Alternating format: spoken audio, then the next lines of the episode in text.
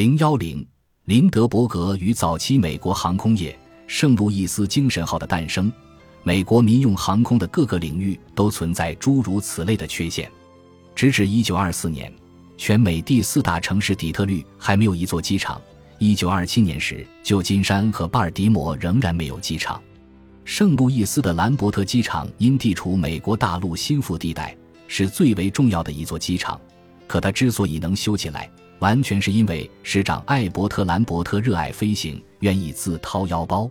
纽约大都会地区有四座机场，三座在长岛，一座在斯塔滕岛，但都是私人所有或由军队把持，只提供最基本的设施。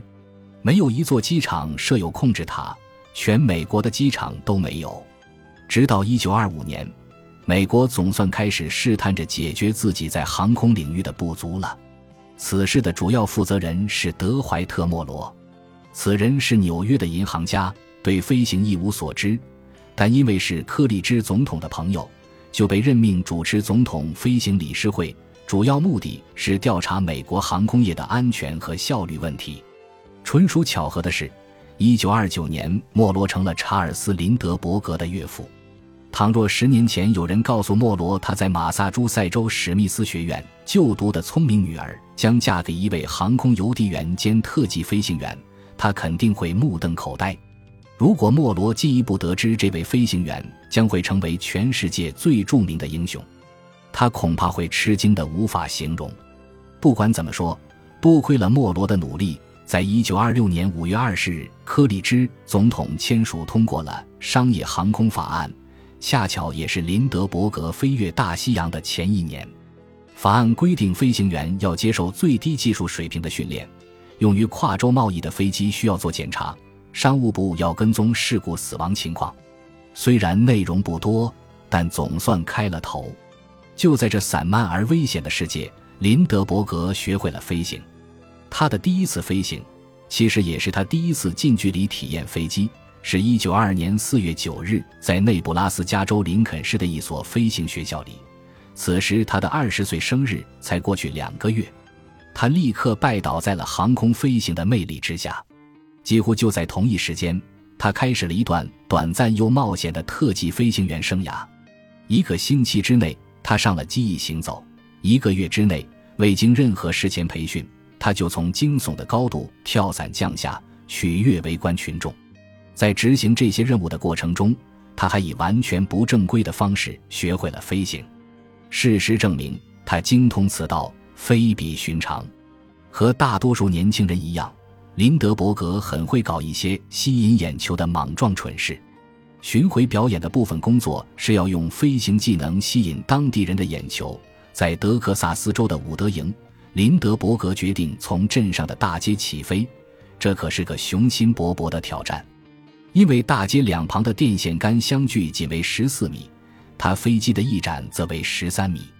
提速过程中，他碰上坑洞，颠簸了一下，翼尖挂在了电线杆上，使飞机原地转了方向，从一家五金店的前窗擦了过去。他没受伤，围观的路人也没有一个受伤的，这实在是个奇迹。巡回表演带给林德伯格大量实践经验，两年中他飞行了七百多次。但从未接受过专门的技术训练。一九二四年，他报名参加了陆军空中预备队的一年期课程，希望弥补这一不足。该课程提供当时最先进、最具挑战性的培训。他第一次以全班第一名的成绩毕业，获得了上尉军衔。可惜，一九二四年五月，林德伯格的父亲因为神经系统疾病过世，他骄傲的成绩也就哑了火。由于军队里没有空余岗位，他找了一份从圣路易斯运送邮件到芝加哥的工作，开着性能不稳定的廉价飞机穿越种种逆境，获得了丰富的经验。凭借此种别具一格的磨练过程，到1927年春天，林德伯格已经成为一名远比竞争对手更娴熟、更有天赋的资深飞行员。此后发生的一件件事情都说明。在二十五岁的年纪，没有任何飞行员能比林德伯格更优秀。从许多方面看，林德伯格一九二七年取得的最大成就不是飞越了大西洋，而是找到了一架能飞越大西洋的飞机。不知怎么的，他设法说服了包括前面提到的艾伯特·兰伯特在内的圣路易斯九名一毛不拔的商人支持自己，还让他们相信一架名为“圣路易斯精神号”的飞机对本城商业前景有着莫大的好处。这个主张其实很值得怀疑。支持者们更有可能碰到的情形是，一名理想主义的年轻人白白死掉了，而他们与之扯上了关系。可这个念头，就算他们想过，似乎也并没有产生困扰。到一九二六年深秋，支持者们许诺为林德伯格提供一万三千美元的资金，再加上他自己存的两千美元。从任何角度考虑，这都不是一笔充裕的本钱。但林德伯格希望，如果走运。那这笔钱就够他弄到一架能跨越大洋的单引擎飞机了。一九二七年二月初，林德伯格搭乘火车前往纽约与哥伦比亚号飞机的东家查尔斯·莱文会面。两个月后，钱伯林和阿克斯塔就将驾着这架飞机创下世界耐力飞行记录了。这次会面，钱柏林也在场。此外，还有脾气好、才气高的飞机设计师朱塞佩·贝兰卡。不过两人都没说太多话。见面的地点是曼哈顿伍尔沃斯大厦的办公室。莱文听了林德伯格的提议，同意按一万五千美元的价格把飞机卖给他。这件事相当令人意外，因为直到那一刻，钱柏林还打算自己开着飞机到巴黎去呢。价格是很公道的，这架飞机无疑位居当时世界上最优秀的飞机之列。甚至只有他有能力载着林德伯格去欧洲，林德伯格自然心花怒放，回到圣路易斯开出了支票，并确定支持者们也认可。之后，他再一次回到纽约完成交易。就在林德伯格交出现金支票全额购买的时候，莱文轻描淡写的说：“虽然自己很乐意按约定继续交易，但必须保留选择机组人员的权利。”林德伯格大吃一惊。这个主张太荒唐了，他不可能买下一架飞机，又让莱文指定飞行员完成飞行来收获一切荣耀。林德伯格这才发现，在做生意方面，查尔斯·莱文是个惹人恼怒的天才。此前此后，也有许多人产生同感。凡是跟莱文打过交道的人，都出于这样或那样的原因怀疑他、鄙视他。六月没过完时，贝兰卡也将结束与莱文的合作关系。林德伯格拿回了支票，搭着火车落寞地回到了圣路易斯。林德伯格眼下的局面实在堪忧，绝望之下，他打电话找到圣迭戈规模极小的瑞安航空公司，询问能不能为飞越大西洋专门造一架飞机，如果能，要花多少钱、多长时间。回复来得很快，并出乎意料的令人振奋：瑞安航空公司可以在六十天内造好飞机。价格是六千美元，引擎安装额外算钱。原来瑞安航空公司对这笔生意的需求之迫切，不亚于林德伯格对飞机的需求。二月二十三日，林德伯格二十五岁生日才过去不到三星期，离他动身飞往巴黎还有三个月。林德伯格赶到圣迭戈瑞安航空公司的工厂，见到了老板 B.F. 马奥尼和总工程师唐纳德霍尔。他们也只比林德伯格大一点点，虽然公司名字还是瑞安，但几个星期前刚卖给了马奥尼，因为时间太紧，公司还来不及改名。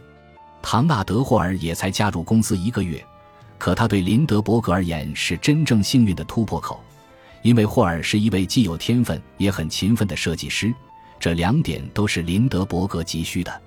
接下来的两个月，瑞安公司的所有员工。共计三十五人，全力以赴地动手制造林德伯格的飞机。霍尔一直干到筋疲力尽，曾一度连轴转了三十六个小时。若非如此，这架飞机不可能这么快就造好。